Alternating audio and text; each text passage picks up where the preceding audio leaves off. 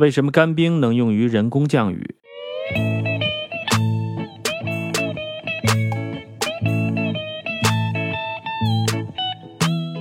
干冰是固态的二氧化碳，它有一个特殊的本领，可以帮助人们实现人工降雨。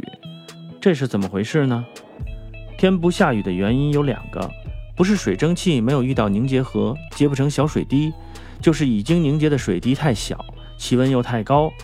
雨还没有落到地面，就已经蒸发了。如果借助飞机把干冰撒在空中，它会突然升华，从云层中吸收大量的热量，使云层冷却到零下四十摄氏度左右。